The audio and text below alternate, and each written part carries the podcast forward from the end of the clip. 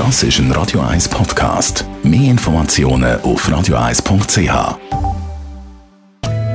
In Vino Veritas mit dem Radio 1 Wie-Experte. Unterstützt von Globus Delicatessa. Globus.ch. So, David, wir reden über die Weinfarbe. Wie kommt eigentlich die Farbe in Wein? Es gibt viele Missverständnisse. So viele Leute glauben zum Beispiel, dass ein Dunkelwein natürlich das Beste ist. Das ist nicht immer so. Die Farbe im Wein kommt von den Anthocynen. Diese wasserlöslichen Farbstoffe kommen in vielen Pflanzen vor. So auch in der Traube oder genauer gesagt in der Traubenhaut. Denn der Fruchtfleisch von den meisten Trauben ist weiß.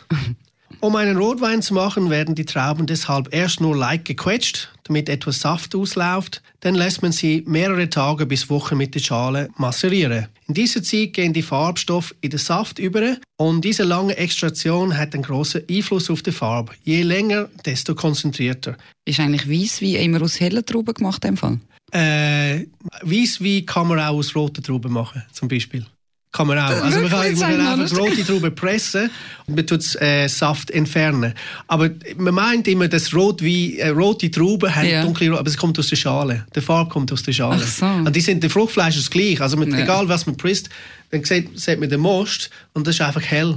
Oder? Das ist das. Ah, und erst wenn das ist einfach, Schale mass- dort du nimmst die Schale, du quetschst die auch, äh, und du lässt es drinnen masserieren. Und das ist wie wenn du machst einen Tee, Schwarztee. Also wenn du lässt den Tee, also du Teebeutel drin, mit der Zeit wird es immer dunkler und je länger das das macht, desto kräftiger wird es. Und das Gleiche machen sie mit, mit, äh, mit roten Traube, äh, Traubensorten. Ja. Also, Kann man dann den, den Wein in irgendwelche äh, Farbgruppen unterteilen? Ja, generell kann man Rotwein in drei Gruppen unterteilen.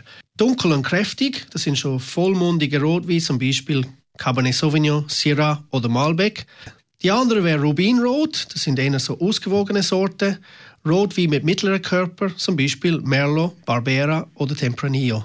Hellrot und leicht wäre die letzte, die dritte. Das sind elegante Weine aus dem Pinot Noir, Gamay oder Zweigelt. Aus roten Trauben werden auch Rosé produziert, je nachdem wie lange man den Wein schalengemischt ziehen lässt. Während Rotwein eigentlich immer rot sind, ist Weißwein nicht immer weiß. Die Farbe vom Weißwein geht vom hellgrün oder Seltronengelb bis zu einem dunklen Gold. Dies hängt nicht so stark von den Traubensorten ab, sondern von dem Ausbau. Beim Weißwein wird der Saft getrennt von der Maische und nicht masserisiert wie Rotwein. Und die Ausnahme hier ist der Orange Wine. Es gibt Winzer, die die weiße Trauben extrahieren, um mehr Aroma aus der Traubenschale zu kriegen. Dafür bekommen sie auch viel Farbe. Diesen Trend kennen wir heute als Orange Wine. Also gut, der Wein äh, hat also irgendeine gewisse Farbe. Wenn ich jetzt den irgendwie äh, lagere oder wenn der überhaupt irgendwo gelagert wird, dann verändert sich aber die Farbe manchmal auch, oder? Ja, beim Rotwein wird der Farbstoff immer schwächer und der Wein wird erst hellrot, dann rostrot, dann brunlich.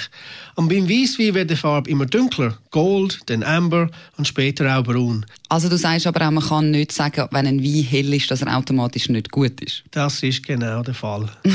das habe ich immer gemeint. Ich habe immer gedacht, so ein halbdurchsichtiger Rotwein, das kann ja nicht gut sein. Das denken die meisten Leute.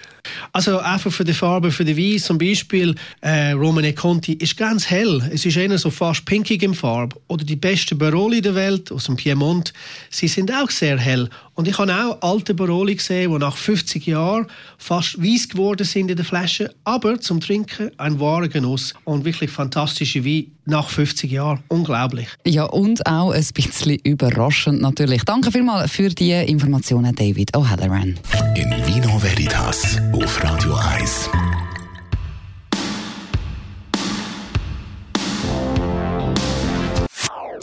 Das ist ein Radio 1 Podcast. Mehr Informationen auf radio1.ch.